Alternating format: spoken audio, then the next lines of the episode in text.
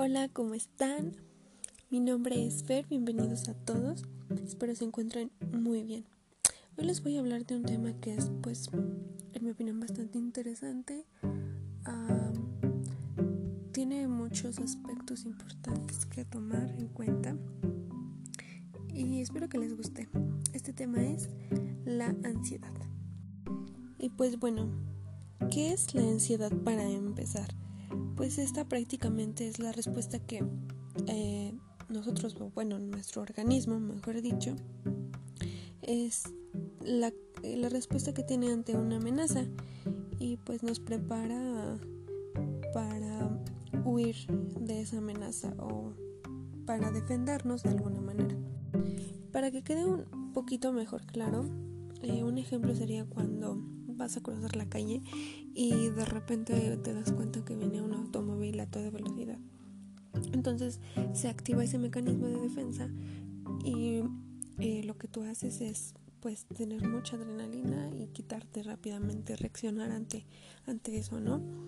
Eso sería pues un ejemplo, ¿no? Ya que la ansiedad hace que te pongas en un estado de alerta, de amenaza. Y este mecanismo se utilizaba principalmente en, épocas antiguas, cuando las personas estaban más sometidas a situaciones de riesgo. Eh, pero actualmente eh, esta defensa se suele activar eh, sin que tenga una amenaza real, a veces solo por nuestra percepción sobre algún evento o una persona.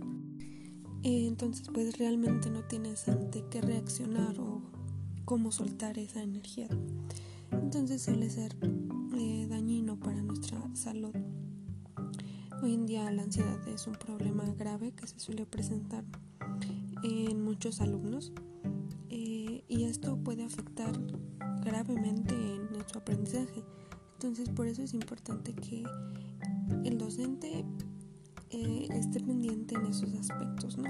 Que mm, el alumno sienta el apoyo del docente para que pues tenga esa confianza de poder expresar lo que, lo que está sintiendo, ¿no?